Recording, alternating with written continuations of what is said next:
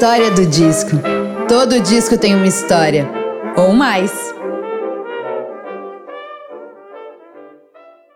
Olá, eu sou Bruna Paulin e esse é o podcast A História do Disco. Todo disco tem uma história, ou mais, e por aqui você vai poder conferir tanto histórias e curiosidades sobre a produção de álbuns de diversos estilos e momentos da história da música, como também como esses discos fazem parte das nossas vidas. Seja muito bem-vinda e muito bem-vindo. Esse programa é para todo mundo que é apaixonado por música. Você sabia que a partir de R$ reais por mês você pode fazer parte do nosso clube que mantém o programa semanal e gratuito a todas as pessoas? Quem contribui para o financiamento contínuo de A História do Disco recebe novidades antes de todo mundo, ganha descontos, presentes e conteúdos exclusivos, participa de programas e concorre a sorteios super especiais. Para participar, acesse apoia.se barra História do Disco e considere fomentar o projeto independente desta podcast. A convidada desse episódio é Fernanda Abreu. Fernanda Sampaio de Lacerda Abreu nasceu em 8 de setembro de 1961 no Rio de Janeiro, virgem com ascendente em touro, um ano e 11 dias depois de seu único irmão Felipe. Filha de mãe carioca e pai português, a cantora, compositora e bailarina desde muito pequena teve contato com a música e a dança. Iniciou profissionalmente na música como vocalista da Blitz e em 90 lançou sua carreira solo com Sla Radical Dance Disco Club. É considerada mãe do pop dançante brasileiro e madrinha do funk carioca. Na sua discografia constam 10 álbuns, com uma carreira marcada pela inovação, modernização da linguagem pop e parcerias com grandes artistas e produtores.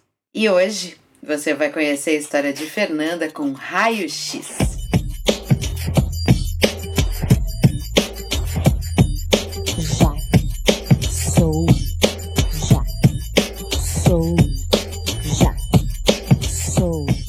1990, o Brasil viu o auge da lambada e da música sertaneja. Enquanto os mais antenados curtiam lançamentos gringos que bebiam na fonte da dance music, surgiu na cena uma cantora carioca que mudaria o jeito da gente entender a música pop dançante produzida aqui. A revolução veio pela voz, letras e atitude cool de Fernanda Abreu, cantora que o país todo já conhecia desde os anos 1980 por seu trabalho com a Blitz. A sua estreia na carreira solo com o Sla Radical Dance Disco Club apresentou ao público uma música pop com um beat eletrônico, um estilo até então inédito por aqui, com samples, sequenciadores, uma linguagem nova, uma ousadia. E era uma ousadia que não era só musical, ela era de comportamento, ela era de imagem, ela era de atitude. E eu tenho certeza absoluta que quem assistiu esse nascer dessa Fernanda Abreu concorda comigo. E aí, há 25 anos, em 14 de julho de 1997, muito pertinho do lançamento desse episódio, chegava às lojas a primeira coletânea de Fernanda Abreu e quarto álbum de estúdio, chamado Raio X. Um projeto que traz versões de seus maiores sucessos, além de sete faixas inéditas, com covers e músicas autorais. Esse disco já nasceu na forma de um projeto especial, diferente de um disco de carreira. O principal motivo foi a vontade de mostrar um pouco do trabalho que a Fernanda vinha fazendo ao longo desses anos, mas de uma forma variada, com remix, releituras, regravações e inéditas. Essa espécie de revisão, esse raio-x surgiu basicamente da necessidade de pensar e confirmar a sua identidade musical, que inclui a ideia de localização, origem, nacionalidade e vivência. Gravado entre novembro de 1996 e março de 97 no Rio de Janeiro, nos estúdios Mega, nas nuvens, Discover e 302, Raio X lançou como single, seu primeiro single, uma versão de Katia Flávia, Godiva do Irajá, que se tornou hit instantâneo, levando duas indicações ao MTV Video Music Brasil. Em Rio 40 Graus, traz uma versão pulsada no rock, com a participação de Chico Science e Nação Zumbi. Jorge da Capadócia, a participação de Carlinhos Brown, Speed Racer, A Noite, Garota Sangue Bom remixadas, enquanto Você Pra Mim e Veneno da Lata mantiveram a essência principal, mas com uma produção alterada. E, além do álbum, foi lançado também uma edição limitada, trazendo um livro com fotos, imagens de divulgação e uma biografia da Fernanda. Um Amor, Um Lugar, com a participação de Herbert Viana, foi incluída na trilha sonora da novela Anjo Mal e, devido ao imenso sucesso, foi lançada como terceiro single em 30 de outubro. Em novembro, a Tour Raio X inicia para promover o disco com um cenário produzido em computação gráfica e shows divididos em um conceito de projeção em três partes diferentes. Na primeira, Fernanda começava no Rio de Janeiro e a projeção apresentava imagens de diversas partes do mundo. Na segunda, as canções românticas eram apresentadas acústicas e em forma intimista, e a última parte trazia Fernanda vestida de placas de raio-x cantando suas canções inéditas, em referência à sua identidade musical. A turnê passou por muitas cidades do Brasil e países como França, Portugal, Suíça e México. Raio X conta uma história de muito trabalho, mas também de muito prazer, principalmente por poder contar com amigos que de uma maneira ou outra influenciaram o trabalho de Fernanda. Segundo a própria, vi muitos cantos do Brasil, muito Brasil, muita riqueza, muita miséria, muita mistura, muito contraste, muita gente legal e muita plateia legal. Saí com o Rio de Janeiro na bagagem e voltei com o Brasil. Poder contar com o olhar e o swing de Pernambuco do Chico Science, da Bahia do Brown, de São Paulo do Abujanra, do Rio do Morro da Mangueira, por exemplo, tornava esse projeto bem mais interessante para mim. Uma espécie de revisão atualizada, numa edição revista e ampliada. Começar o disco com o pessoal da velha guarda da Mangueira e terminar com o som do funk em lata, para mim, sintetiza toda a ideia do disco. Ideia de que nesse país miscigenado e antropofágico, a nossa tradição cultural e racial vem do verbo misturar. Um disco que mistura tambor de maracatu, timbal da Bahia, bumbo eletrônico, surdo de samba a serviço da música pop e dançante brasileira. Ser brasileiro para ser do mundo, do particular para o geral. Sangue bom nas veias desse rio brasileiro, ampliando seu batuque para o mundo inteiro. E com vocês, a história do disco de Fernanda Abreu. Fernanda Abreu, bem-vinda à história do disco. Eu tô muito chique hoje. que bom, também. Tô achando super bacana poder falar com vocês sobre música. Querida, fico muito, muito feliz mesmo de tu ter aceitado o convite. Mais feliz ainda de ter te assistido há poucos dias, então ainda tá com o show reverberando, que eu acho que isso ajuda sempre. A gente ouve o disco antes de fazer a entrevista, lógico, estuda aquela coisa toda, mas é diferente quando a gente tem uma performance ao vivo tão recente, tão viva na memória para conversar. E eu nunca tinha te assistido. Sempre te ouvi muito, mas nunca tinha te assistido, então fechou tudo. Estou bem feliz. Que bom, que ótimo. Para vocês que estão nos escutando, a, a Fernanda teve há poucos dias em Porto Alegre se apresentando, então fechamos com chave de ouro a pré-produção deste programa antes de, de rolar essa entrevista aqui. Fernanda, a gente sempre começa o programa falando de memórias musicais. Não necessariamente as memórias que tu vai trazer do disco, mas uma memória muito antiga de música fazendo sentido para ti. Uma lembrança de um momento engraçado, emocionante, inusitado. Enfim, Memória ou Memórias Musicais de Fernanda Abreu. Ah, eu tenho muitas memórias musicais. A primeira delas é a minha relação com a música dentro da minha casa, com a minha família, com meus pais. É, meus pais eram pessoas que adoravam música, né? Os dois já faleceram, tinham profissões distintas, nenhum deles era artista, um era arquiteto e a outra bibliotecária, biblioteconomista, mas eles eram apaixonados por música e tinha um grupo de samba amador também chamado Patota. Então eu cresci nesse ambiente musical com um repertório muito amplo na minha casa.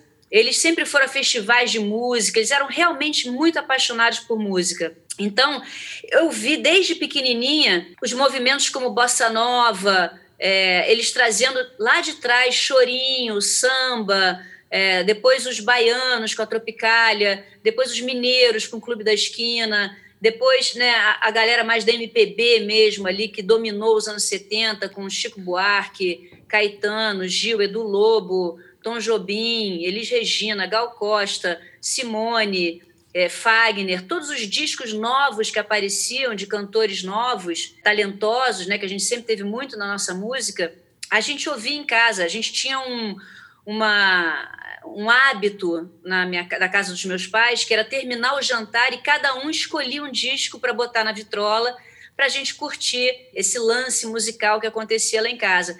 Isso foi muito importante para mim, porque foi uma formação informal né, da música, com muita história, porque eles também curtiam saber a história dos artistas, vinha da onde, o Rio de Janeiro sempre foi uma cidade que muito braços abertos, né, para esses artistas vindo de todos os cantos do Brasil. Me lembro a primeira vez que eu vi Alba Ramalho, Zé Ramalho, é, os Mineiros. Então, essa é a primeira lembrança assim, musical. Um repertório muito amplo da música brasileira, né? de eu entender desde pequena, ali com oito, sete, oito anos, entender que a música brasileira era muito rica em termos rítmicos, de melodias, de harmonias, de poesia, e que me fez despertar assim, uma, é como se a música fosse minha companheira desde pequenininha.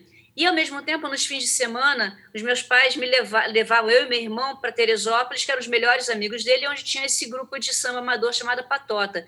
Então, eu cresci ali ao lado daquela roda de samba deles, ouvindo tudo de samba que você pode imaginar. Clementina de Jesus, Roberto Ribeiro, João Nogueira, Martim da Vila, Candeia, Cartola, era assim, Noel. Então, é, Clara Nunes, sabe? Era, era um negócio assim era muito bacana, porque os discos saíam, eles se reuniam, tiravam as músicas novas, e, e, eles também amavam, todos os anos eles iam desfilar em escola de samba aqui no Rio de Janeiro, e levavam eu e meu irmão. Me lembro de ter visto nos anos 70, a gente pequeno, vendo né, a União da Ilha, Portela, Império Serrano, eu até hoje não tenho uma escola de samba do coração, como eu tenho um time de futebol, né, um clube como é o Vasco da Gama, porque eu, eu acompanhei meus pais a cada ano desfilando em escolas diferentes, se apaixonando por essas escolas, indo nos ensaios, né, no, nas quadras. Então, eu tenho uma formação muito rica, assim, de uma maneira informal, não acadêmica, da música brasileira. E eu comecei, eu e meu irmão estudávamos em escola pública, a gente teve a sorte de ter uma professora de música chamada Dona Raquel, que incentivou muito a gente, criou um coral na escola, fez festivais onde nós podíamos entrar com músicas compostas por nós mesmos, gravamos um disco, um vinil na escola, é, no ginásio. Carreira é. fonográfica desde pequena incrível, assim. Então, e aí, por conta dela, eu comecei a aprender violão, meu irmão também. Meu irmão hoje é um grande preparador é, vocal e professor de canto de todo mundo aqui do Rio de Janeiro, Felipe Abreu. Então, assim, é, as minhas memórias são muito vivas e eu tenho muitas memórias. Por exemplo, uma, uma grande é, memória também, eu me lembro quando é, quando eu, eu, comecei a fazer dança, balé com nove anos. E a música sempre entrou por essa veia da dança, né, na minha vida. E quando eu comecei a ouvir pela primeira vez Jorge Ben, Tim Maia, Cassiano, Hildon, aquilo ali me tocou, assim, porque era uma música swingada, era uma música que tinha um balanço é, que eu curtia muito. E eu me lembro quando eu ganhei minha primeira mesada, eu fui na loja de disco e comprei um compacto de uma música dos Mutantes chamada Top Top que era aquela eu vou sabotar, vou casar com ele, que tinha uma linha de baixo que era super soul, assim. Depois, muito mais tarde, trabalhando com Liminha, é. É, que eu vim, é que eu vim saber que ele que criou, acho que até um dos compositores dessa música também. E me lembro, no meu aniversário, acho que foi de 10 anos, ou, ou de 9 ou de 10 anos, eu na frente do espelho imitando a coreografia do Tony Tornado com a BR3, que eu achei aquilo ali me Aí que eu vi a minha conexão muito grande que eu tinha com a música negra, que eu já tinha desde o Jackson 5, que eu adorava o Jackson 5, com o Michael Jackson pequeno. E, e, quando eu vi o James Brown pela primeira vez dançando, eu fiquei muito impressionada. Então, isso tudo são, são lembranças e, ao mesmo tempo, são referências muito fortes, afetivas e práticas, assim, na hora de eu compor, na hora de eu fazer minha, né, minha música, até hoje, né, desde o meu primeiro disco, o Slar Radical, até hoje. Ai, que memórias maravilhosas. É para isso que esse programa existe. Muito obrigada. Isso que tu falou das escolas de samba, tu sabe que às vezes as pessoas me perguntam e eu fico assim, mas eu amo todas. Eu nem sou daí, mas eu fico com essa sensação de como é que eu vou escolher uma se uma é mais legal que a outra, né? É. E, e isso é muito bonito, ainda mais ouvindo alguém que é da cidade, que normalmente acaba se afeiçoando por morar perto, por alguma experiência. Mas é isso, a tua experiência era, eram todas ao mesmo tempo, então não tem como escolher. Achei demais. E já me saciou uma outra curiosidade, porque eu queria saber o que, que tinha vindo primeiro na tua vida. Se era a dança ou se era a música, mas a música estava aí. É, depois do jantar música... todos os dias todos os dias desde muito pequenininha. Me lembro dos meus pais saindo para ver os festivais né, de música é, e voltando super empolgados. Eles eram muito animados, muito empolgados, sabe, com música. Sempre no fim de semana eu morava numa casa e onde moravam meus avós também, era uma família grande e sempre muita música. Então, é, é, é assim, eu não consigo te dizer o que, que veio antes, sabe? Mas eu, com certeza, quando eu comecei a fazer balé, que foi por uma, um objetivo muito prático, que eu tinha um joelho para dentro, era um objetivo ortopédico, mas eu me encontrei muito assim no balé. E eu tive uma, uma, mestra muito importante na minha vida, que foi a Tatiana Liskova, né, que está viva até hoje, vai fazer 100 anos esse ano, no dia oh. 6 de dezembro. É impressionante. E trabalhando, viajando para as companhias, porque ela é uma das únicas testemunhas vivas das, das coreografias do Balanchine. Então, ela vai nessas companhias e dirige ela é impressionante, faz pilates, é uma loucura. Mas foi muito importante essa, essa minha formação no balé clássico, porque me trouxe a. Eu já sou virginiana, que sou uma pessoa detalhista, organizada e. Mas assim, o balé me trouxe uma coisa muito importante que foi uma certa humildade é, em relação à arte, né? De você nunca estar tá pronto, sabe? Você nunca chegou lá. Você sempre tem ainda é, objetivos a conquistar, se não é duas piruetas, é três, se não é um developé, é 90, um developé mais acima, se não é um salto, é outros. Você nunca, ah, cheguei, tô ótimo, vou me acomodar, sou linda, maravilhosa. Não. Então, isso me, me ajudou muito na época da Blitzing, que a gente estourou e que todo mundo podia pensar, ah, uma menina de 20 anos vai, né, vai, vai pirar, vai achar que se achar e não sei o que. Não, eu, eu, eu consegui sempre manter o pé no chão, assim, na minha carreira, eu acho, muito por conta do balé, da disciplina, da determinação, da humildade que a gente tem que ter diante da, da arte, né? Então, é, eu tive essa sorte, sabe, de ter essa mestra muito importante na minha vida, muito além dos passos de dança, muito além da escola clássica, mas que vai assim para meus valores mesmo, que eu passo para minhas filhas também. É, essa coisa da dança é muito interessante tu trazer a questão da disciplina e do comprometimento e dessa coisa de nunca estar pronto, né? Que é o oposto no espectro do comportamento das pessoas da música no geral. É verdade. É, porque. Eu, eu acho muito engraçado que a gente vê assim: o pessoal do teatro, antes de entrar em cena, se concentra. A quantidade de horas de ensaio é muito maior que na música. Não, nada se compara à dança, que é uma disciplina e um comprometimento como no esporte, é, é uma outra realidade. E a galera da música tá gritando, tá berrando, tá aloprando, não que concentrar, tá qualquer outra coisa. Não gostam de ensaiar muitas horas, então acho cômico, porque tu tá nas duas pontas do espectro trazendo isso pro meio do caminho de alguma maneira, né? E alimentando os, os, os lados, assim. É, porque também a música, pelo menos a gente aqui, né, essa música que a gente está comentando aqui de música popular, ela é uma é, é, ela é muito na informalidade ela é muito na é, tem muitas pessoas claro que estudaram música Sim. na faculdade né e tem esse comprometimento mais da escola acadêmica né que o balé tem muito também que são não sei quantas horas diárias de prática para você conseguir dizer que você faz dança ou que você. E às vezes isso na música pop, por exemplo, não. Às vezes é a pessoa tem um talento e tem carisma e tem intuição e faz uma música e é sucesso.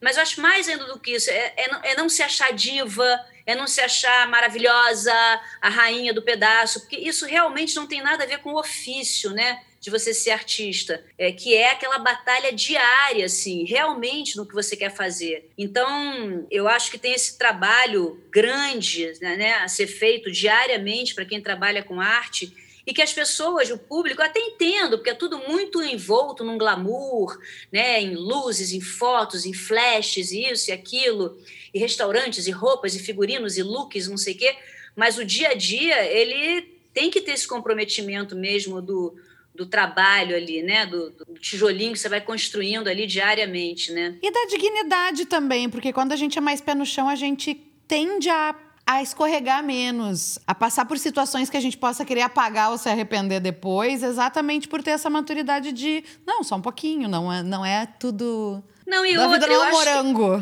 Que, é, não, e outra, eu acho que a gente que trabalha com subjetividade, com arte, a gente está muito assim muito vulnerável a sucessos e fracassos. Se você não tem esse pé no chão, se você não tem essa certa humildade diante da criação artística, você pode deprimir, sabe? Você faz, um, faz uma música, não dá certo, você pode se achar que você é ruim, você pode fazer um disco que não foi bem sucedido, você pode desistir, deprimir ou sei lá o quê. Não, gente, essa é só uma pedrinha no caminho e vamos em frente, entendeu? Porque faz parte o fracasso faz parte, sabe, do, né, da, da, sua caminhada. É impossível você, como artista, ser só um, acúmulo de sucesso. Isso não, não, não, existe na vida de nenhum artista. Então é importante que, né, que a galera. Por isso que eu, uma vez eu estava conversando com. Não me lembro com quem que a pessoa falou: não, Fulano tem muito talento, é muito talentoso. Aí alguém que estava do lado perguntou: mas ele tem vocação para ser artista? Porque tem que ter uma certa vocação para aguentar isso, aguentar os fracassos, os sucessos, as dificuldades, a instabilidade financeira, a instabilidade é, afetiva, às vezes, né, que tem muito a ver com o seu trabalho, né, como você está. Então, você tem que ter uma certa estrutura, assim, né, para seguir mesmo, viver disso, sabe? Viver disso. Não, ah, eu faço aqui uma música na internet, mas eu vivo mesmo, é, eu sou advogado. Não, eu sou engenheiro, mas eu adoro música, eu estudei música. Aí é outra coisa, a pessoa tem música como hobby, mas para viver de arte, sendo você o que? Teatro, cinema, dança, música, literatura, artes plásticas, artes gráficas, circo, é, é, uma, é uma gente diferente, assim, é uma gente que tem que ter essa força interna, assim, para se manter ali sempre acreditando, né? Mesmo diante das, das dificuldades. Com certeza. Discoteca, dona Fernanda Abreu. Temos CDs que eu tô vendo. Acho que tem vinil também aí.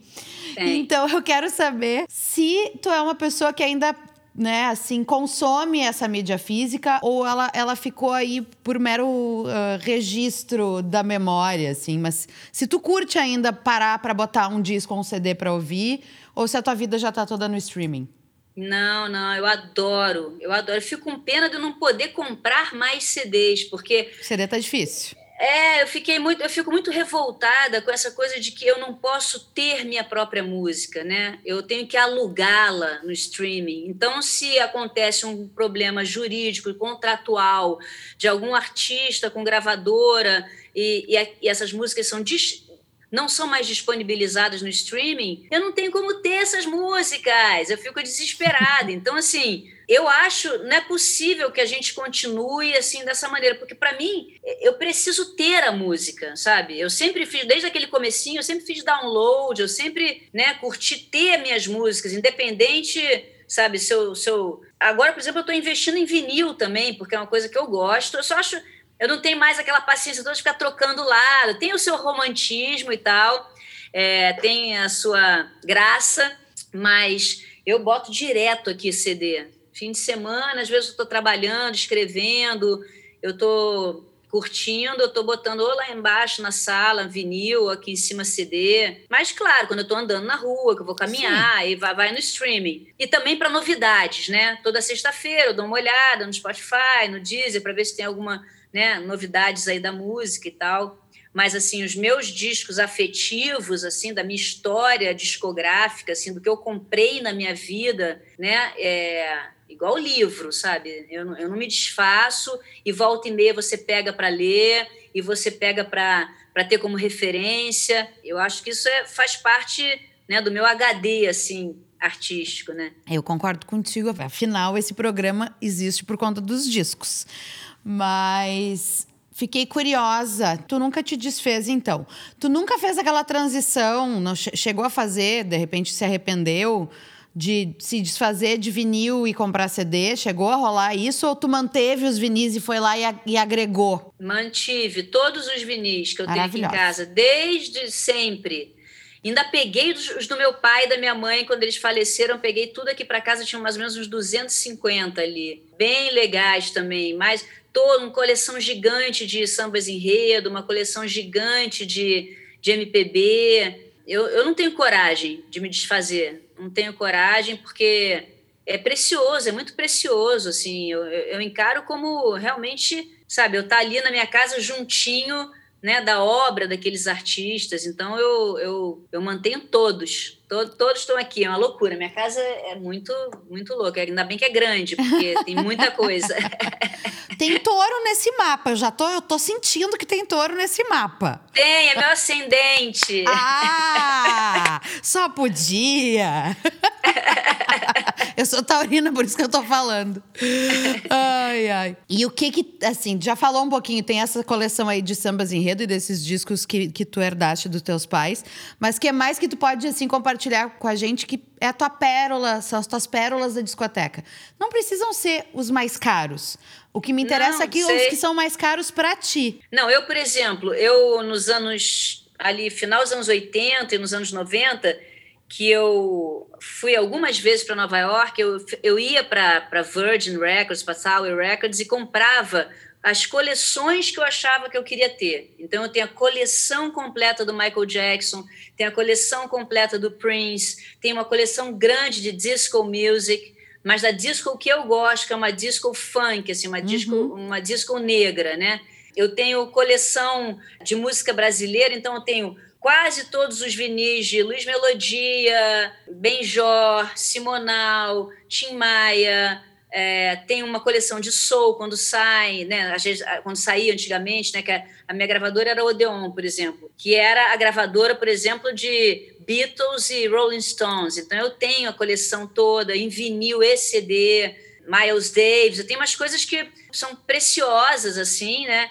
É, e depois eu fui comprando coisas que, muito dos anos 90, né, bandas que eu curtia, como Soul to Soul, eu tenho a coleção, muita coisa de rap, de hip hop, desde o comecinho do Grandmaster Flash, Furious Five. Então eu fui, fui é, Public Enemy, coisas que eu senti que virariam clássicos, sabe? África Bambata, e ainda bem que eu tenho esses vinis aqui, né? E tenho esses. Esse, eu comprei depois em CD também, para ter. E aí, volta e meia, eu dou aquela limpada, né? Porque minha casa também aqui no Jardim Botânico é meio úmida. Apesar de eu ter um desumidificador aqui, é sempre importante você dar aquela, aquela limpada, mas é bom, assim, porque às vezes eu estou numa vibe de, sei lá, fim de semana, eu tô afim de ouvir um hip hop, aí eu tenho o que eu quiser aqui. E as novidades, novidades mesmo, eu escuto no streaming, mas é uma pena porque eu teria uns discos da Rihanna aqui, eu teria uns discos da Beyoncé, eu teria um disco, entendeu?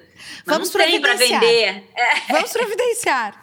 E até te perguntar, tu, por exemplo, não dá uma fugidinha ali na Trax e compra discos? Ou, é, de vez, sim, de vez em quando eu vou lá e, e compro um vinil, mas é caro, né? Mas eu, é eu, eu compro. De vez em quando, sim. É, toda vez que eu vou pro Rio, eu deixo um dinheirinho lá pro Heitor. Porque é. eu amo a loja, adoro é, ele. É, é, incrível. E o que eu mais curto é que, assim, ele tem muita coisa de soul, ele tem muita coisa de música africana, música jamaicana, que não é tão fácil de achar em loja. Uhum. E sempre tem uma seleção de música francesa que eu amo e ele já sabe, então ele já separa. Eu já tô nesse nível de doer. Que legal! Mas a música francesa, que, que, que gênero, assim? Que você gosta? Ah, o pop francês sessentista eu amo tudo, assim, do, do Gainsbourg a France Gall, todos, todos aqueles artistas. E ele tem muito disso, porque ele curte, conhece. Tem algumas coisas mais obscuras, tem algumas coisas mais contemporâneas, mas é, é, esse recorte 60, 70 da música pop francesa, ele tem muita coisa. Que legal. E, e eu sempre tiro coisas de lá que eu amo, assim. E ele me, me apresenta artistas, então já, já entrou numa numa conexão assim de trocar figurinha, né? Que é uma delícia da loja de é, disco. Eu acho que é. a melhor coisa é essa. Eu não vou para lá pensando que eu quero o disco X ou Y. Eu vou para lá, para loja que for, pensando que o disco vai me encontrar. E é isso que eu acho mais gostoso, porque é. eu não tenho como controlar. É a é, surpresa é verdade, da história. É verdade, é demais mesmo. É, é, incrível, realmente. Como eu me perdia naquelas lojas, na Tower Records, na Virgin. Cara, era uma coisa impressionante, porque tinha de tudo, de tudo. É, é, é, muito legal. Na, na, por cima dos anos 90, que teve aquele boom na Europa né, da música árabe, é, da world music, todo mundo chegando com seus CDs nessas lojas grandes. Era, é uma coisa que você fica dias ali dentro, dias. Dava para tirar férias só para ficar dentro da loja. Felipe Hirsch faz isso. Quando ele vai para São Francisco ou para Los Angeles, para Los Angeles ele fica um dia inteiro na Miba na loja. Ele contou isso aqui no programa, inclusive, que Legal. a Mariana deixa ele às nove da manhã quando a loja abre e busca às dez da noite. dia de ir na loja de discos. Fernanda, na plataforma de streaming, tu é uma garota shuffle ou uma garota álbum? Álbum, sempre, sempre. É, talvez seja porque eu penso muito na minha carreira uhum. e na uhum. carreira das pessoas que eu, que eu gosto por álbum. Assim, eu não tenho essa cabeça de single, assim. Eu sei que agora é a, é a onda de single, e, mas eu acho muita produção demais, assim.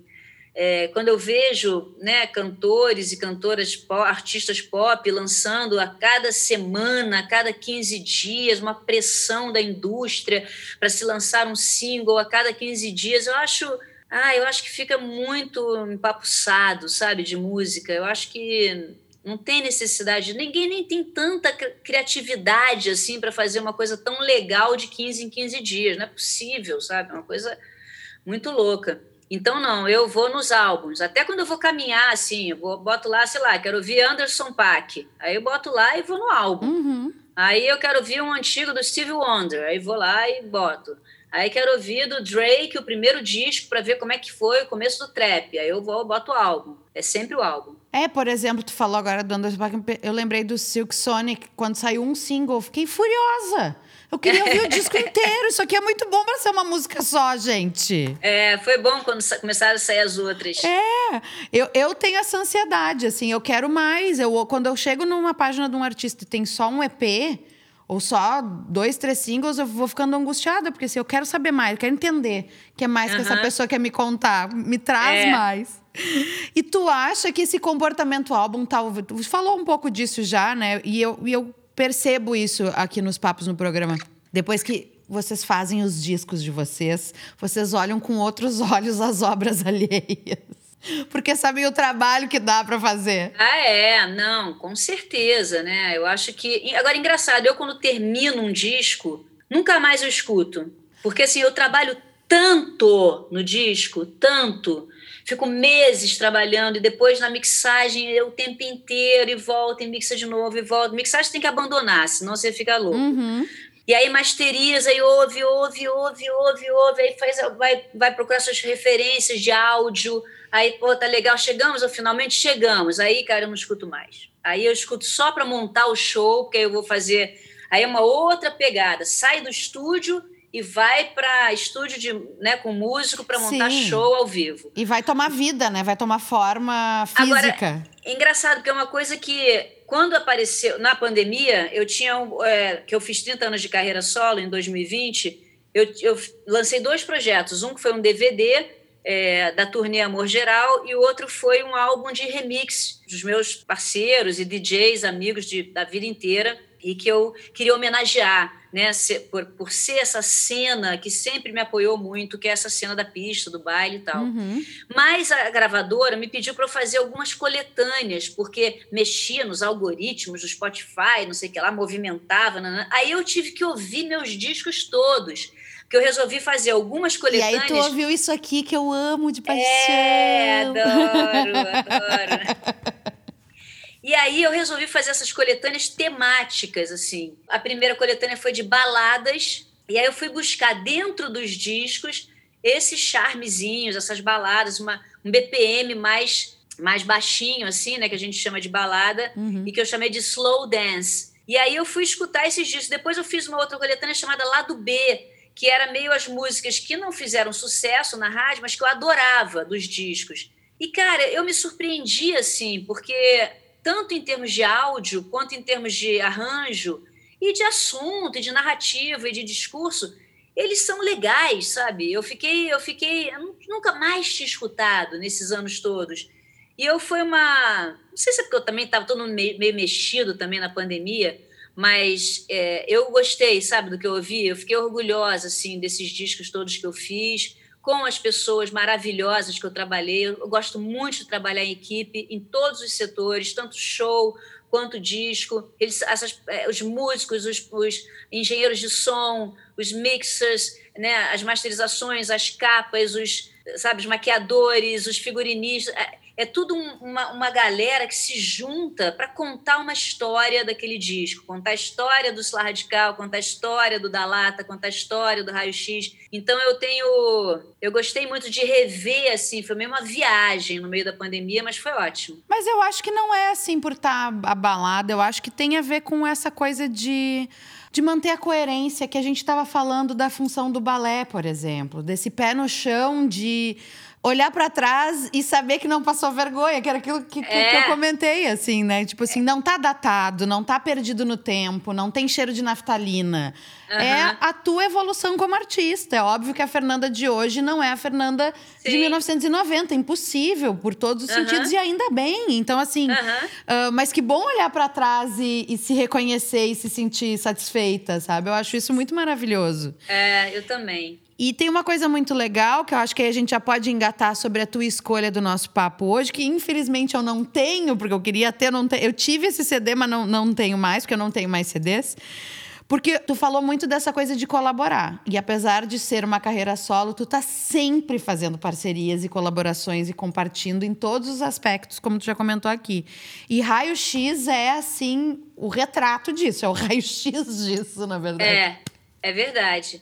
É um disco que é engraçado, porque eu fiz os três primeiros discos na gravadora, que foi o Sla Radical, o Sla 2 Bisample e o da Lata. Quando terminou, quando acabei a turnê do da Lata, a gravadora me chamou e disse que estava na hora então de fazer um disco ao vivo. E naquele momento, ali em 95, eu não tinha nenhuma referência que me agradasse de áudio de discos ao vivo. E aí eu conversei com eles e falei: olha, eu não tenho vontade de lançar um disco ao vivo. Primeiro porque eu não gosto do áudio, eu não, eu, eu não tenho discos ao vivo que eu gosto do áudio. É, eu posso su sugerir uma outra coisa, já que o disco ao vivo, de uma certa maneira, ele revisita um pouco esses três discos, porque o show você vai cantar as músicas daqueles três discos. Então, de uma certa maneira, o disco ao vivo é aquilo: juntar sucessos para o público ouvir ao vivo. Aí eu falei, é, pô, eu tenho uma relação tão forte assim com produtores, com DJs.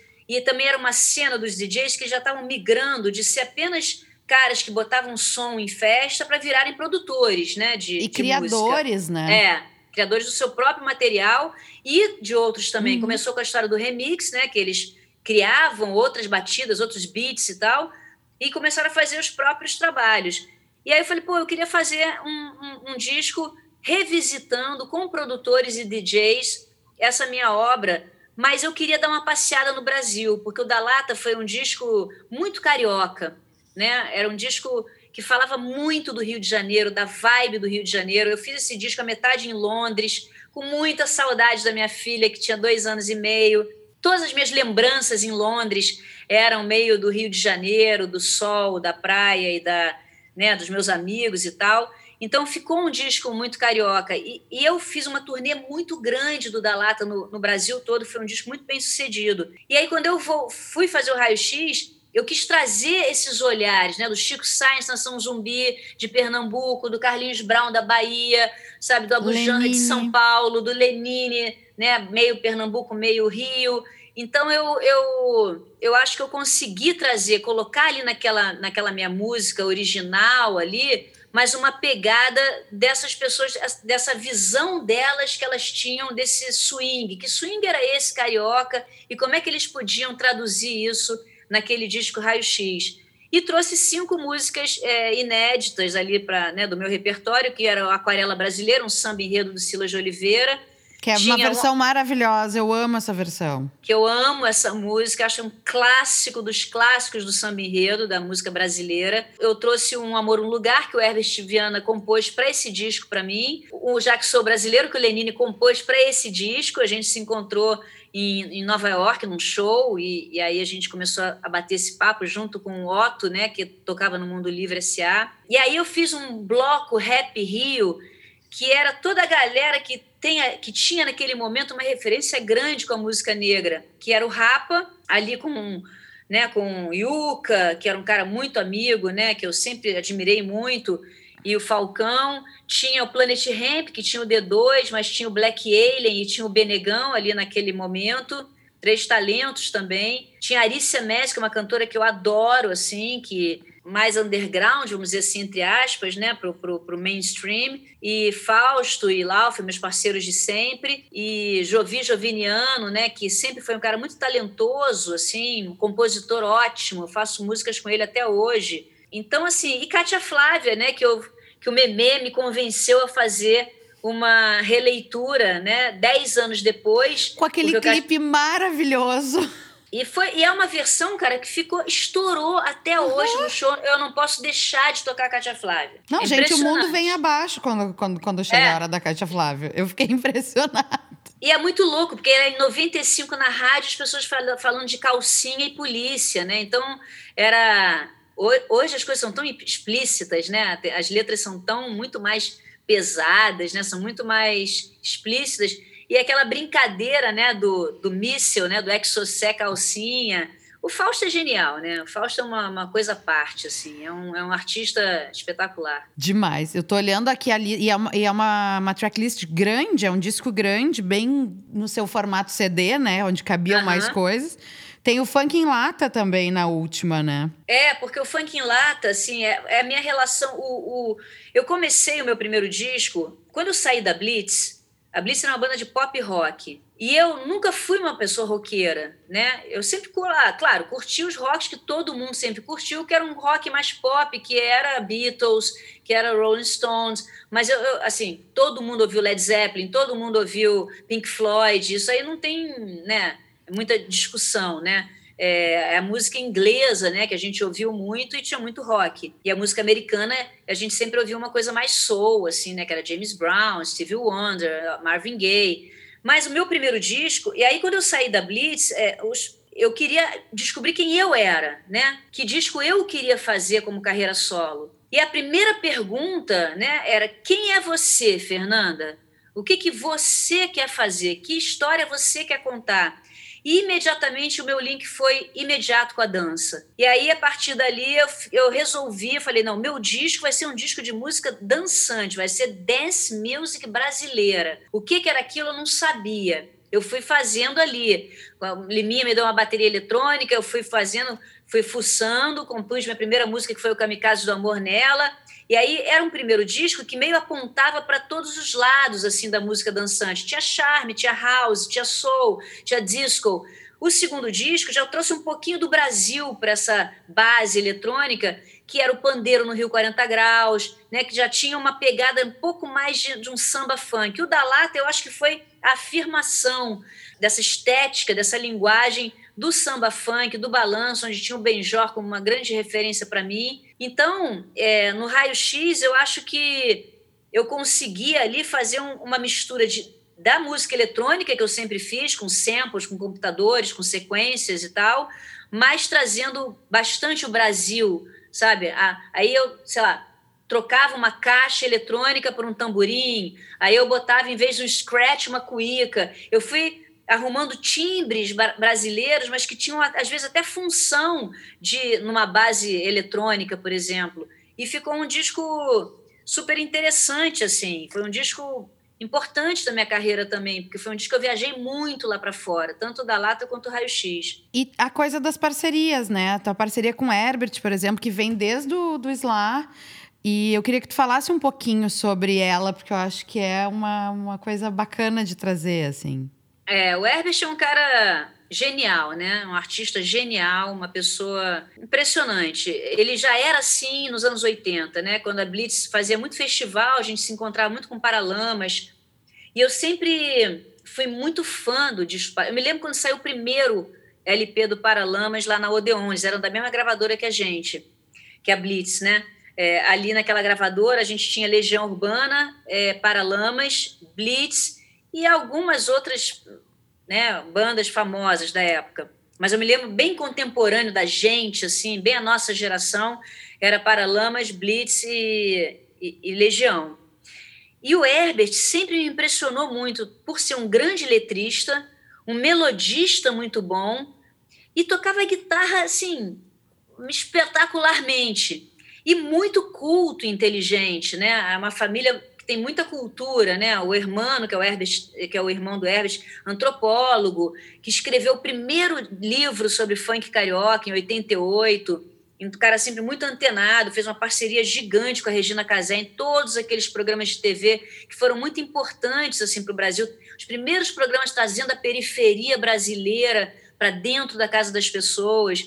Então, é, quando eu saí, quando, quando a Blitz terminou, eu fui trabalhar com Fausto Fawcett, que eu conhecia da PUC. O Fausto fazia comunicação e fazia sociologia.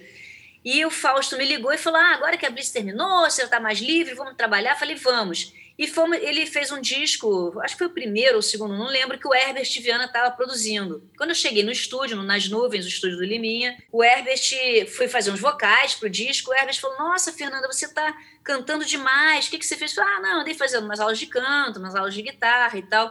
Pô, quando você quiser fazer seu disco solo, me chama que eu produzo. Eu falei, ah, tá bom. Passou um tempo, eu ali com Liminha, com Herbes, com todo mundo, compus quatro músicas, liguei para o Herbes e falei, Herbes, estou com quatro músicas.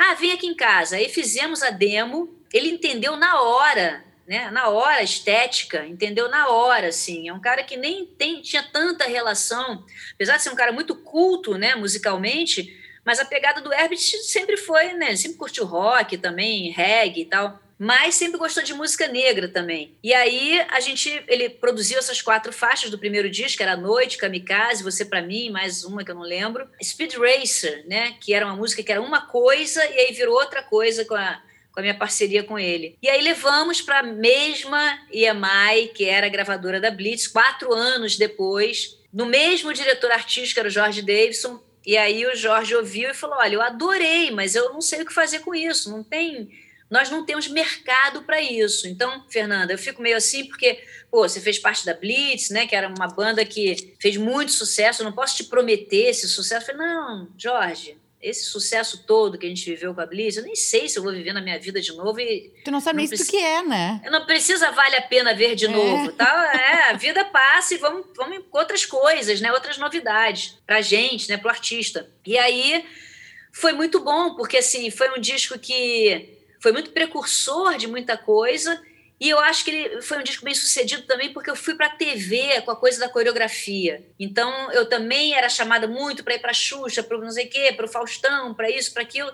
Então o disco acabou, mesmo não tendo aquele mercado, ele acabou se impondo ali com a noite. Aí sim os DJs foram peças fundamentais assim na minha carreira, porque o disco parou na noite, na pista, nas boates, nos bailes, aqui no Rio, todos os bailes de charme, no Portelão, no Viaduto, com você para mim, que era um charmezinho, e ao mesmo tempo à noite, que era uma, né, uma new disco assim, é, foi parar em todas as boates. Então, foi uma galera assim importante para o disco ter sido bem sucedido, né? Tem uma coisa muito legal disso que é tu trouxe para o mainstream e para um mercado classe média, branco, totalmente fora da periferia, uma cultura que na periferia Tipo, o baile, o funk, o charme já estava lá rolando há muito tempo, não era novidade para aquelas pessoas, mas que de alguma maneira foi porta de entrada para um outro público, assim. E eu queria te perguntar se tu sentiu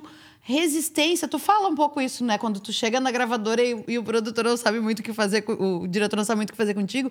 Mas assim, para além disso, tu sentiu resistência? Tu sentiu algum retorno negativo? Alguma algo assim preconceituoso, por exemplo, por conta das tuas é. escolhas de linguagens? Eu acho que eu fui com tanta verdade, assim, porque me impressionou tanto o primeiro baile funk que eu fui e o primeiro baile de charme também que foi ali em 89, que foi quando eu conheci o Malboro, que ele lançou o primeiro disco do Funk Brasil. Aquilo ali foi um, uma, um divisor de águas para mim, porque eu sempre vivi no Rio de Janeiro e sempre muito próximo né, do samba e dos, né, dos ensaios de desfile de escola de samba, mas eu nunca tinha ido a um baile funk. E eu fiquei impressionada a primeira vez que eu fui, porque primeiro era um sound system gigante que eu só tinha visto na Inglaterra, na rua, uhum. ali em, no, em Notting Hill Gate, uhum. entendeu? Nunca tinha visto no Brasil. E as equipes de som ali tocando aquela música eletrônica que ainda não era brasileira, que realmente não era, não tinha MC cantando, né? Os Sim. bailes funk eram de eram como eles chamavam choque de monstros, eram equipes de som, cada um com seu DJ. Depois, aos pouquinhos, você tinha no final do baile já alguma coisa de tradução de letra. Então, o dererês virou o tererê. Aí você tinha a melô da mulher feia, que eles pegavam a letra em inglês e traduziam para virar em português. E depois, só no começo dos anos 90, que tinha Cidinho Doca e Júnior Leonardo, com Endereço dos Bailes, com Rap da Felicidade e tal. Mas eu fiquei muito impressionada, porque assim, eu falei, gente, olha a riqueza cultural, de comportamento, comportamental, de moda, de jeito de falar, de língua portuguesa, de dinâmica, de gíria, de, de tudo de que dança. tem aqui. De dança, de tudo que tem aqui. E aí, quando eu comecei a falar de funk, no dia seguinte que eu conheci o Malboro, ele foi para o estúdio e a gente fez no primeiro disco a Melô do Radical. Nem tinha essa música no disco, eu falei, eu tenho que fazer de qualquer maneira. E aí, é, e aí eu comecei a falar muito nas entrevistas sobre funk, sobre a favela, sobre a periferia, sobre os pretos fazendo música, sobre os DJs fazendo música eletrônica brasileira. Eu falava, gente, a gente exporta o samba, que é a música oficial brasileira, mas vocês não sabem quando esse som chegar lá fora nas pistas, a gente vai dominar. Isso é muito forte, porque já tinha uma mistura, como tudo no Brasil. O cara pega lá o Planet Rock do África Bambata, mas quando ele vai ali tocar, né, já mistura com tamborzão anos depois, já vira uma outra coisa, depois vira o beatbox. Tchum, tchá, tchá, é, é, o, o brasileiro é muito musical e muito criativo. Então, mas eu sofri assim vários momentos quando os, os MCs eram presos, Ai. quando o funk foi marginalizado, criminalizado, quando realmente fecharam todos os bailes do asfalto e viraram só bailes de favela, quando o tráfico subiu mesmo nas comunidades e os bailes eram dominados né, e bancados pelo tráfico. Então, mas é, é, é essa vocação que o Rio de Janeiro tem, de uma certa maneira, para contravenção, gente, Sim. que a gente sempre teve. Desde o jogo do bicho, desde, desde o João VI, que o amigo do rei era o amigo do rei. Entendeu? Então, assim, isso é o Rio de Janeiro, sempre foi é um pouco Brasil, porque o Rio de Janeiro sempre é um, foi um mini Brasil, em termos de desigualdade, em termos de, né, de, de paradoxos, em termos de beleza e caos. Então, a gente não pode fugir disso, né? A música Rio 40 Graus está fazendo 30 anos esse ano, né? Foi de, 80, de 92, a gente está em 22. E a letra podia ter sido escrita hoje. Sim. Os comandos de comando, submundo oficial, submundo bandidaço, eu quero meu crachá, o sentimento de, né, de querer esse, de pertencimento ao Rio de Janeiro, né? Então, assim, eu acho que a gente tem que conviver com essa, né, com essa, com essa, com essa, com essa cultura, que é a nossa cultura brasileira, e tentar ao máximo possível eu acho que valorizar cultura e educação, cara. Eu acho que esse é o caminho para o Brasil para a gente sair dessa lama total que a gente está. É cultura e educação. Porque isso tudo vai trazer divisa, já traz divisa, né? A música já é uma grande divisa é, econômica brasileira e a cultura aqui também. A gente viu agora na pandemia 5% dos. Né, dos empregos gerados no Brasil é da área cultural e tal, porque teve muita demonização, então é importante a gente trazer né, esses números, né? E, não ficar nessa história de artista, mamata e não, não sei o que, teta o mercado audiovisual é, era do tamanho da indústria farmacêutica, gente. Não é, é, uma coisinha, é muita gente trabalhando, é muito dinheiro que se, que se envolve, é muita renda que se gera, é um monte de família que é positivamente atingida quando esse mercado está funcionando bem. Não, é... e como você falou, é, acho que todo brasileiro consegue entender isso. Quando você sai de casa, você vê uma farmácia a cada esquina. Uhum. Isso não é assim no mundo inteiro, não. Eu, fui para o Uruguai agora, sei lá, dois meses atrás, comemorar 10 anos de casada. Cara, para achar uma farmácia, eu falei, gente. Uruguai é um horror, não tem eu, farmácia. Eu quero, eu quero meu Rio de Janeiro, que tem três farmácias na mesma rua competindo. Porto Alegre tem uma em cada esquina. Rio e Porto Alegre, a, a concorrência é grande, assim. Qual não, saudade de ter eu, mais farmácia? Eu fico brincando, cara. O melhor negócio no Brasil é ter farmácia ou estacionamento, né? Sim. Com certeza.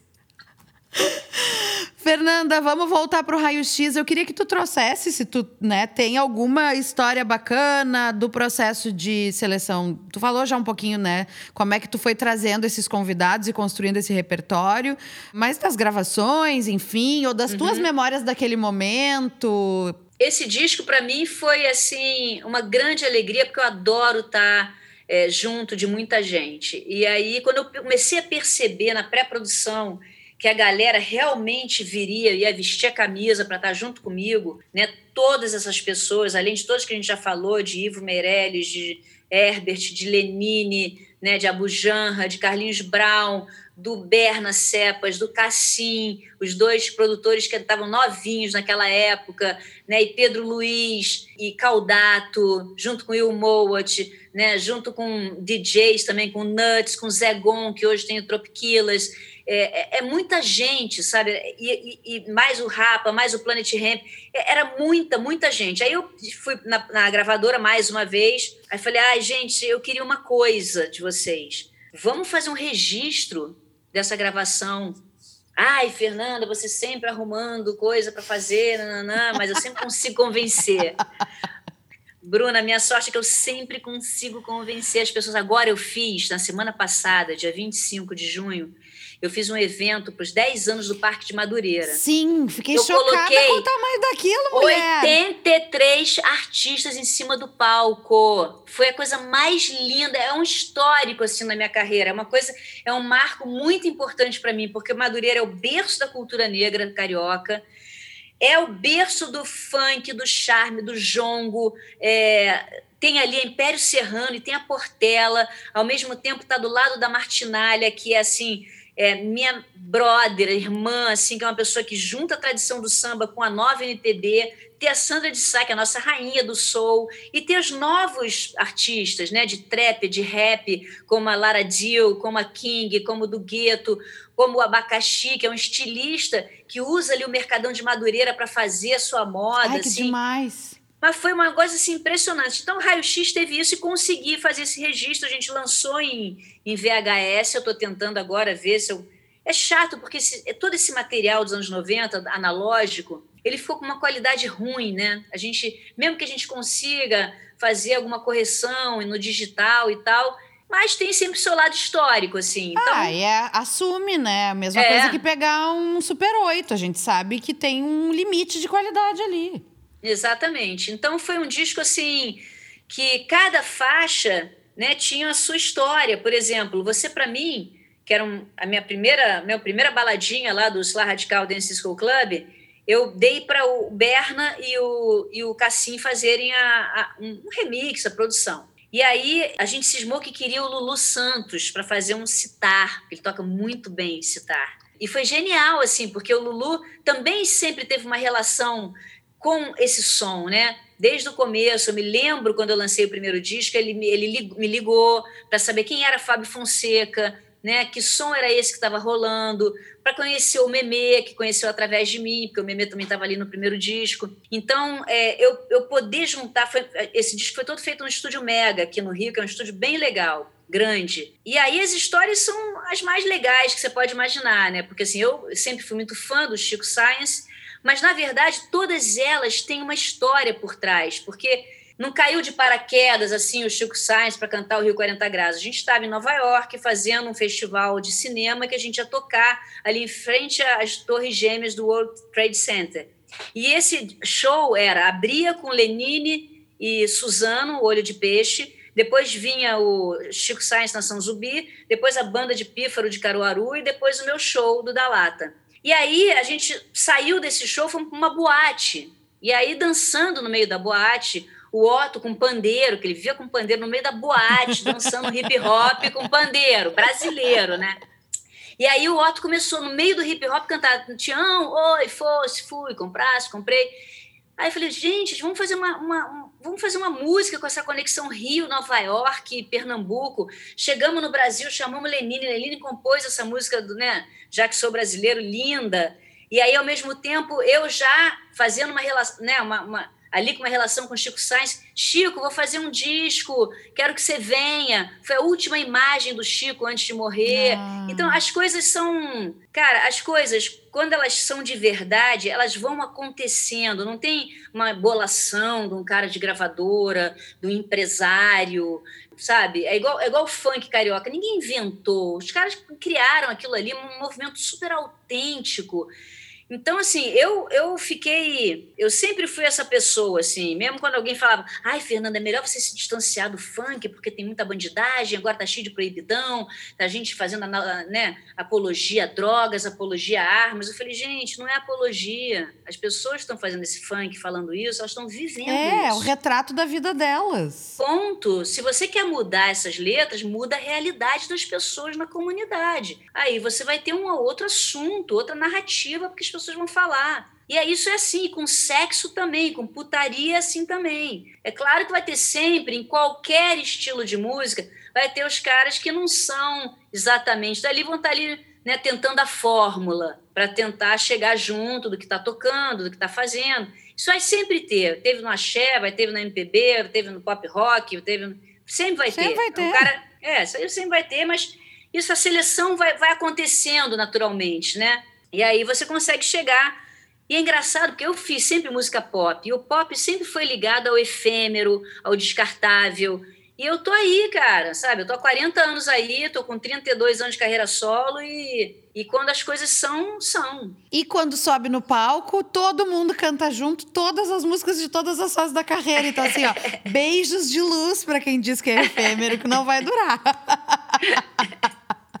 Eu adoro palco, adoro. Dá pra ver que tu adora, que tu sente muito prazer no que tu tá fazendo, que não é não é protocolar. E isso é muito bom de assistir, porque tu sente o prazer junto, não só o prazer de fruir um show, mas tu compartilha isso. Isso é ótimo.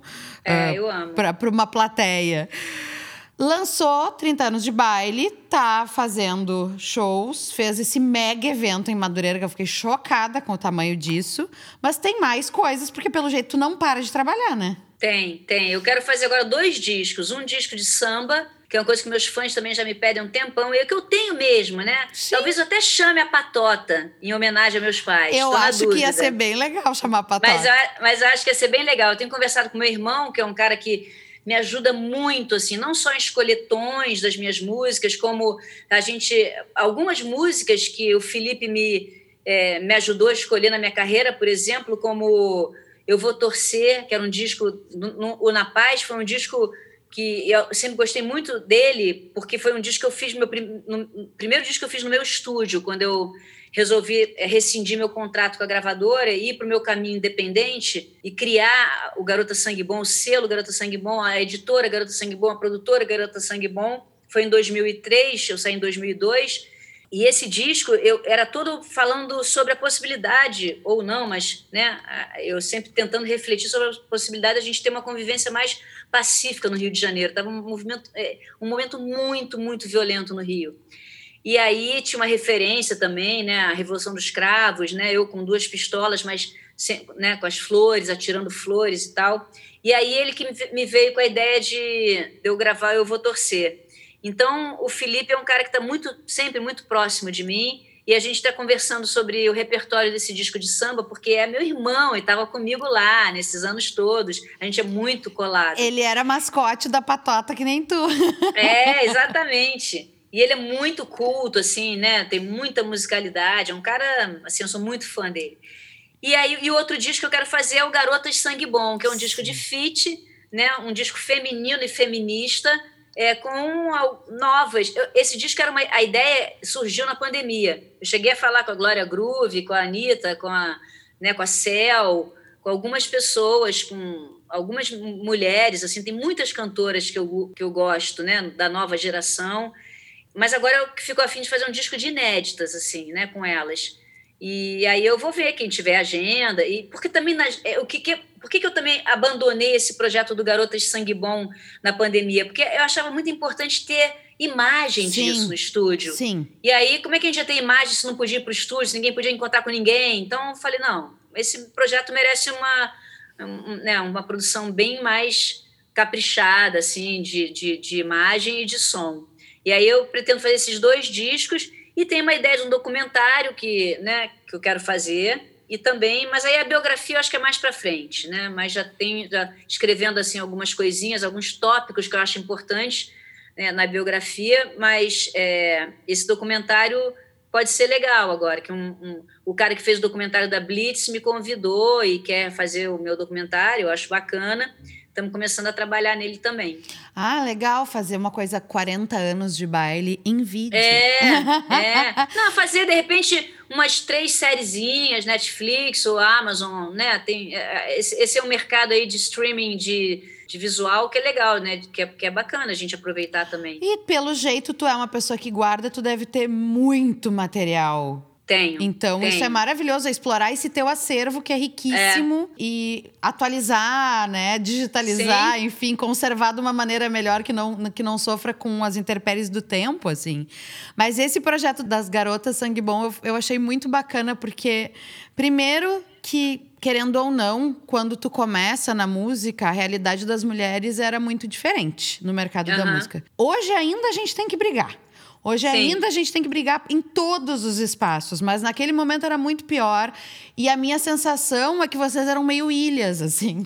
Uhum. As mulheres da música eram algumas ilhas que às vezes se encontravam, mas que né, era, era, era muito o clube do Bolinha. E hoje, sim, brigar e, e querer ressaltar e se aproximar das tuas pares ainda é necessário e importante. Então, né? Por que não? Agora que tu pode brincar com as tuas amigas. Não, eu acho totalmente, cara. O mundo da música é muito masculino, tem muito mais instrumentista, tem muito mais músico, tem muito mais engenheiro de som, iluminador, assistente de estúdio, jornalista. produtor, jornalista, cara de TV, executivo de gravadora. É muito homem, é muito homem. Então, eu, eu acho bem bacana que a mulherada tá aí. É, né, conquistando seu, seu espaço, e a gente cada vez mais com o discurso também é muito importante para a gente, porque a gente precisa, a gente vê realmente como o Brasil, o mundo inteiro, mas como o Brasil é machista. É uma coisa impressionante, assim, mas o, o, pior eu acho que é a violência ainda contra a mulher, Sim. né? Isso é uma coisa que é muito séria. Mas eu vejo ainda algumas mulheres que é, na verdade, todas nós, né? A nossa mãe, que né, aprendeu com a nossa avó, que aprendeu com a nossa bisavó, que na verdade estava num, num, machismo estrutural e que a gente está desconstruindo isso o tempo todo. Assim, eu me lembro, sei lá, há três carnavais atrás, as minhas filhas saindo de biquíni para a rua e eu, gente, vocês vão sair assim? Eu com medo dos caras pegarem elas. Elas, falando, mãe, sabe? É carnaval. Tá na nossa hora, tá na nossa hora. Se a gente não se impor, a gente tem que se impor.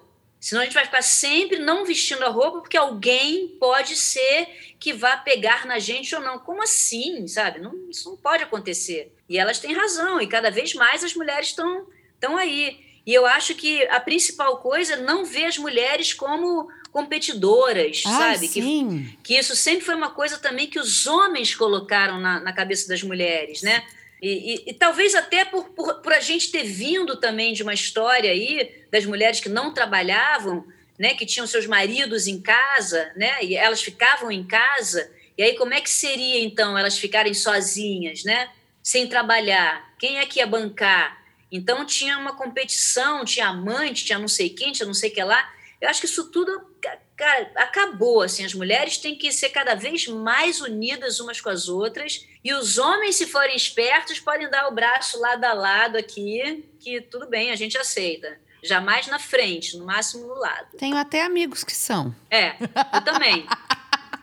E tem muitos que a gente vai. É pedagogia, tem muitos que a gente vai pedagogizando, né? E explicando, sabe? Olha, essa sua, essa sua atitude aí, né? Foi super machista. A pessoa que é com noção fala realmente, né? Que às vezes é machista também com os próprios amigos. Tá sentado numa mesa de bar, passa uma menina, os três falam gostosa, aí o cara não fala, nossa, você não vai falar que ela é gostosa, é o quê? Viado, sabe? Então, assim, tem é, é um negócio é muito, é, é, muito estrutural, igual o racismo, é um negócio muito estrutural que a gente tem que estar o tempo todo atento né, é, em relação a isso. Mas eu separo muito a arte da militância. Eu não acho que o artista é obrigado a nada.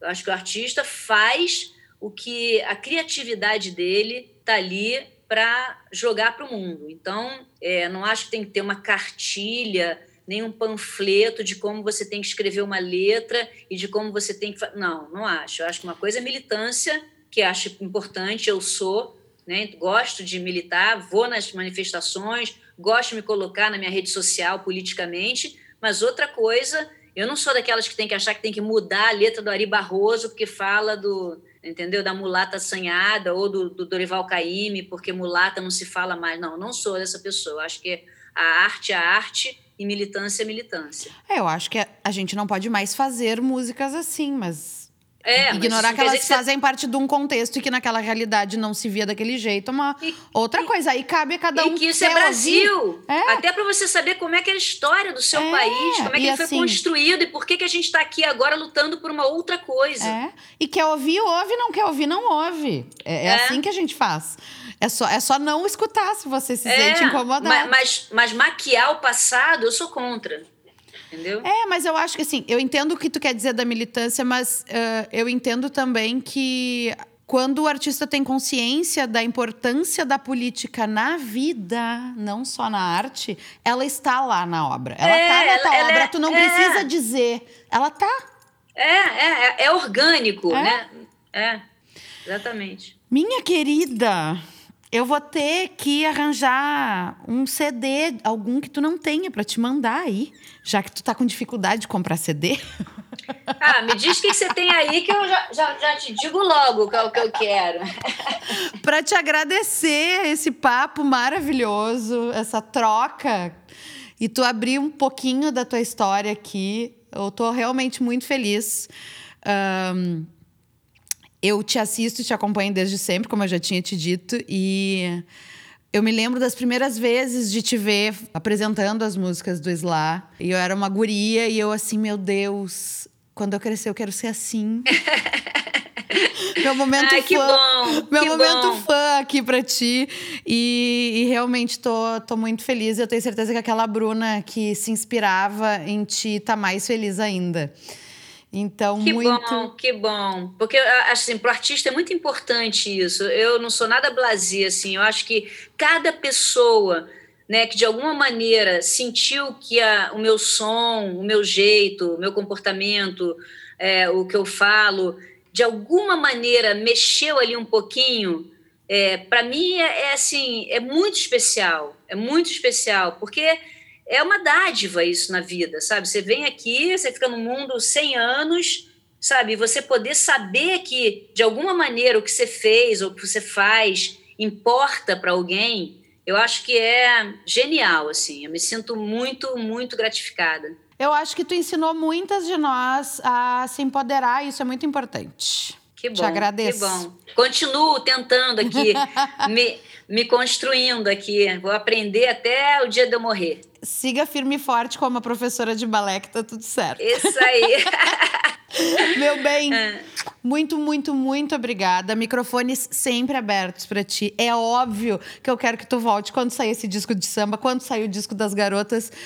Quando tu quiser falar de outras coisas, do Stevie Wonder, enfim, de quem tu quiser, sempre tá. abertos. E que logo a gente possa se encontrar de novo. Tá bom, grande beijo, adorei o papo e com certeza a gente vai falar de novo. Bruna, beijo. Obrigada, viu? Muito obrigada.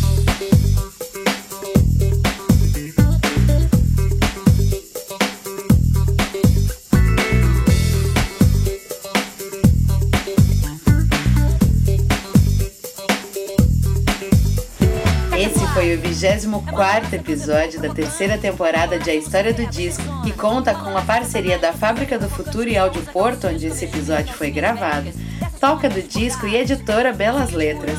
E tem roteiro, produção, entrevista e locução minhas, Bruna Paulin, edição de Nicole Demeneg, a Nico, arte de Librai e vinheta de Augusto Externo e Fernando Efron. E a equipe Áudio Porto e Fábrica do Futuro, com produção de Laís Moura, Clara Estácio e Marieta Noronha, direção técnica de Lorenzo Schmidt, operação de câmera e áudio de Rael Valinhas, operação de switcher de Lucas Ferreira e técnicos de som Lauro Maia e Pedro Schmidt.